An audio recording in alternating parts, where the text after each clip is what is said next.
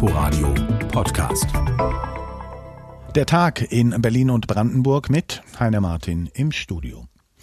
In knapp einem Jahr wird in Berlin gewählt und wären aktuelle Umfragen bereits Wahlergebnisse, dann wären die Grünen die Wahlsieger und könnten das Rote Rathaus für sich erobern. Nur mit wem die Partei in dieses Rennen ziehen würde, das war bislang offen. Nun ist klar, die Abgeordnete Bettina Jarasch wird Spitzenkandidatin der Grünen und damit ist der Partei eine faustdicke Überraschung gelungen, meint auch unser Landespolitikreporter Jan Menzel. Vielleicht hätte man es ahnen können, die Kulisse für die Kandidatenkür bildet ein großer grüner raumhoher Holzbuchstabe, ein großes B, na klar für Berlin, aber vielleicht auch für sie.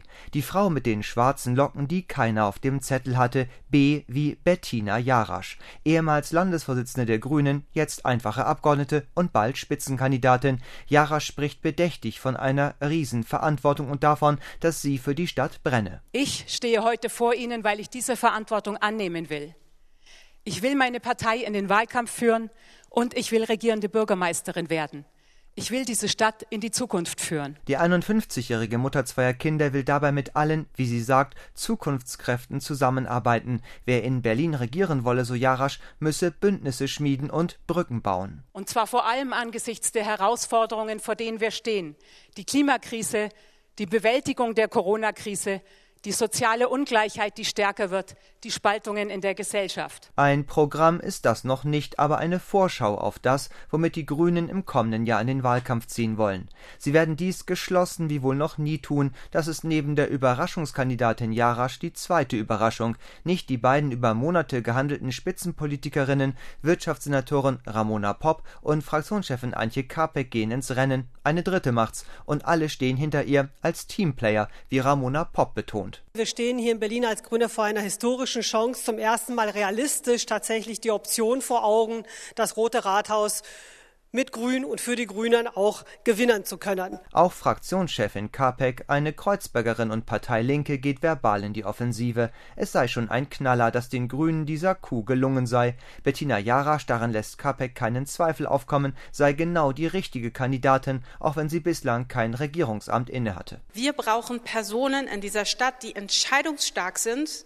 die klare Führungskompetenzen haben, die Charisma haben, und die vor allem einen ganz klaren Plan davon haben, wo sie mit dieser Stadt hinwollen, was sie für eine Vision für die Zukunft Berlins haben. Die Berliner Grünen haben somit als erste die personellen Weichen für die Abgeordnetenhauswahlen gestellt. Jarasch soll auf einem Parteitag Ende November offiziell zur Spitzenkandidatin gemacht werden.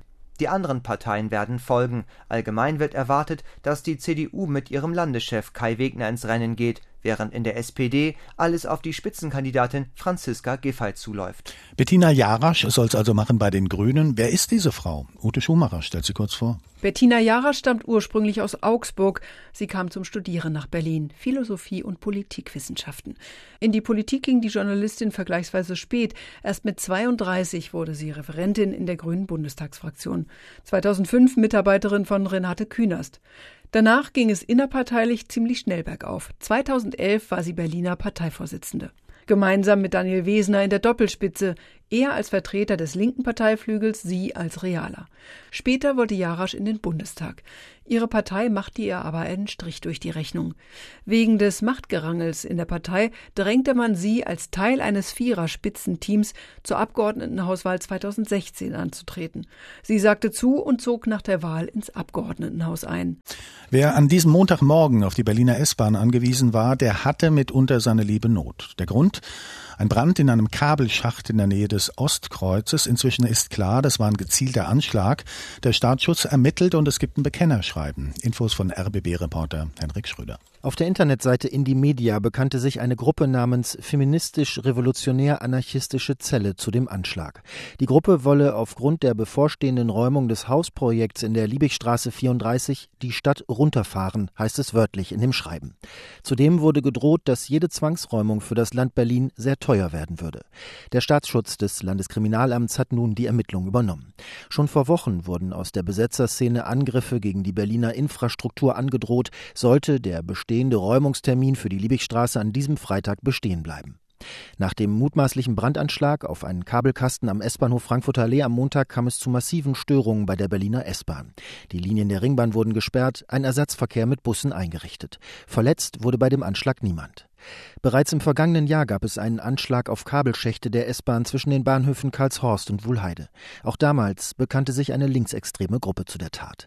Bad Saro liegt im Landkreis Oder-Spree und dort werden gehäuft Corona-Fälle registriert. Konkret im Helios-Klinikum, dort haben sich Patienten und Mitarbeiter mit dem Covid-19-Virus infiziert. Über den aktuellen Stand und die Maßnahmen, die dort ergriffen wurden, informiert RBB-Reporter John Alexander Döring. Inzwischen sind 30 Personen im Helios-Klinikum in Bazzaro positiv auf das Coronavirus getestet worden. 16 Patienten und 14 Mitarbeiter. Alle noch fehlenden Testergebnisse sollen bis spätestens morgen Abend vorliegen. Bei Melanie Heinz aus Fürstenwalde muss es allerdings schneller gehen. Sie ist zur Krebstherapie im Helios Klinikum. Bei mir ist es jetzt so, dass ich tatsächlich ganz dringend das Ergebnis brauche, wegen meiner Therapie. Und nun wurde nochmal ein Abstrich gemacht und wurde per Express in ein außenstehendes Labor geschickt, weil das hier intern in dem Labor nicht so schnell zu erwarten ist, weil es einfach zu viele sind. Laufende Krebstherapien werden trotz des Corona-Ausbruchs im Bazzaroer Helios Klinikum erstmal fortgeführt. Ansonsten gilt ein Aufnahme- und Verlegungsstopp. Dies gilt auch für die Notaufnahme, sagt Ricardo Saldana Handreck, Amtsarzt in Oderspree. Wir haben Gott sei Dank noch einige andere Krankenhäuser, die diese Notfallversorgung übernehmen können. Frankfurt-Oder beispielsweise hat noch weitere Rettungswagen im Einsatz, sodass halt auch die Notfallversorgung auch für den Bereich Bad Saro und Umgebung gewährleistet werden kann. Innerhalb der Klinik wurde das Sicherheitskonzept erweitert, erklärt der Amtsarzt weiter. Innerhalb des Hauses gibt es halt verschiedene Bereiche von Rot, Gelb, Grün, um halt einfach eine Differenzierung der Patientenkollektive zu erreichen. Und letztendlich machen wir halt auch ein Testregime innerhalb des Krankenhauses bei den Mitarbeitern, bei den Patienten, um sicherzugehen, dass wir keine Neuinfektion innerhalb des Ausbruchsgeschehens generieren. Auch die Isolierstationen wurden vergrößert, um auch Kontaktpersonen isolieren zu können. Von all dem bekommt Patientin Melanie Heinz im Moment noch nicht viel mit, sagt sie. Ihr macht vor allem das Besuchsverbot im Klinikum schwer zu schaffen. Wenn so wie ich zum Beispiel schon dreieinhalb Wochen hier bin und keiner mehr kommen darf, um auch Sachen zu bringen, ist es natürlich schon, schon ein bisschen schwieriger. Für Patienten, Angehörige und Mitarbeiter des Helios Klinikums steht eine besonders schwere Zeit bevor. Sparen, bis es quietscht. Tja, das war mal in Berlin. Geld ausgeben ist aktuell angesagt. Nur dass es dabei auch nicht so richtig rund läuft, zeigt der aktuelle Jahresbericht des Berliner Landesrechnungshofes.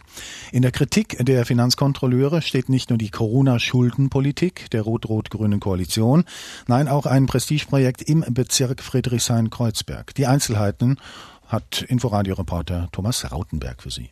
Berlin stehe vor einer gewaltigen finanzpolitischen Herausforderung, sagte Landesrechnungshofpräsidentin Karin Klingen. Ein drohendes Steuerminus von knapp 4,5 Milliarden Euro in diesem und im kommenden Jahr durch die Corona-Krise und 6 Milliarden Euro neue Kredite. Das sei so viel, wie Berlin seit 2011 an Schulden getilgt hatte. An der Notwendigkeit neuer Kredite gebe es keinen Zweifel, so klingen weiter, aber das Geld müsse streng zweckgebunden ausgegeben und vor allem schneller als in 27 Jahren zurückgezahlt werden. Wenn man bedenkt, dass jede Generation ihre eigenen Krisen erlebt, ist ein Zeitraum von ungefähr zehn Jahren ein Zeitraum, der gerechtfertigt ist, auch im Hinblick auf Generationengerechtigkeit. Harte Kritik übten die Rechnungsprüfer auch an der sogenannten Schulbauoffensive, einem Investitionsprogramm, das der Senat 2017 ins Leben gerufen hatte. Für mehr als 5 Milliarden Euro sollen Schulen neu gebaut, modernisiert und erweitert werden. Ein gutes Vorhaben, sagte Rechnungshofpräsidentin Klingen, das von der Finanzverwaltung allerdings nicht ordnungsgemäß vorbereitet wurde, mit der Folge, dass nun die Kosten aus dem Ruder liefen. So ist eine Wirtschaftlichkeitsuntersuchung weder für das Programm noch für die Übertragung von wesentlichen Aufgaben auf eine Wohnungsbaugesellschaft durchgeführt worden. Die Gesamtkosten des Programms betragen bereits jetzt mehr als 11 Milliarden Euro und übersteigen die Ausgabengrenze um das Doppelte. Kein gutes Haar ließen die Rechnungsprüfer an der Vorkaufspraxis des Berliner Bezirkes Friedrichshain-Kreuzberg. In sechs Fällen hatte das Bezirksamt sein Vorkaufsrecht an Wohnhäusern zugunsten der Genossenschaft, die CEG, ausgeübt. Der Bezirk habe dabei pflichtwidrig gehandelt, kritisierte Rechnungshofpräsidentin Klingen. Bei keiner der sechs Vorkaufsausübungen lagen dem Bezirksamt ausreichende aktenkundige Erkenntnisse über Finanzierungszusagen oder sonstige Nachweise der finanziellen Leistungsfähigkeit der Genossenschaft vor. In zwei Fällen konnte die Genossenschaft den Kaufpreis bei Fälligkeit nicht zahlen. Dadurch sind Zahlungsverpflichtungen für das Bezirksamt in Höhe von 270.000 Euro entstanden. Zugleich droht dem Bezirk nun ein Haftungsrisiko von über 27 Millionen Euro. Inwieweit dem zuständigen Baustadtrat Florian Schmidt ganz persönlich pflicht- und vorschriftswidriges Verhalten vorzuwerfen ist, muss nun geprüft werden. Und wir bleiben beim Geld und gehen nach Brandenburg. Thema die Nettokreditaufnahme des Landes Brandenburg für den Landeshaushalt des nächsten Jahres. Und diese wird maßgeblich abhängig sein von der Steuerschätzung im November, so die Aussage von Finanzministerin Katrin Langen. Zuvor war eine interne Prognose des Brandenburger Finanzministeriums bekannt geworden. Darin wurde die Höhe der Neuverschuldung mit drei Milliarden Euro beziffert. Geplant sind bislang 1,9 Milliarden. Aus Potsdam berichtet Thorsten Südow. Die Aufstellung des Brandenburger Landeshaushaltes für das kommende Jahr sei eine Gemeinschaftsaufgabe von Landesregierung und Landtag, sagt SPD-Finanzministerin Katrin Lange, und dass sie froh über jeden Kredit sei, der nicht aufgenommen werden müsse. Sollte allerdings die November-Steuerschätzung angesichts der Corona-Auswirkungen auf die Wirtschaft ähnlich ausfallen wie die Steuerschätzung im September, dann würde sich ein Kreditbedarf von etwa drei Milliarden Euro ergeben. Wir sind in einer besonderen Situation. Wir haben ungewöhnliche Zeiten und deshalb ist dieser Haushalt auch sehr ungewöhnlich. Und es gibt ja aufgrund der Schuldenregel die Möglichkeit, wenn es pandemiebedingte Sondersituationen gibt, dort eine Verschuldung anzustreben. Rund die Hälfte der Kreditaufnahme sei für das Sondervermögen Brandenburgs Stärken für die Zukunft vorgesehen, das in den Jahren 2022 und 2023 Bundesprogramme kofinanzieren und den Rettungsschirm für Gemeinden und Städte in Brandenburg bezahlen soll.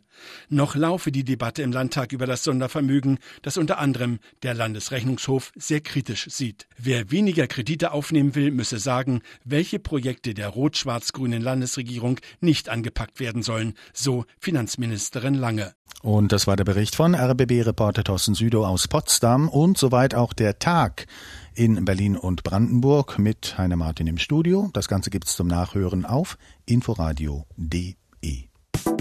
Inforadio Podcast.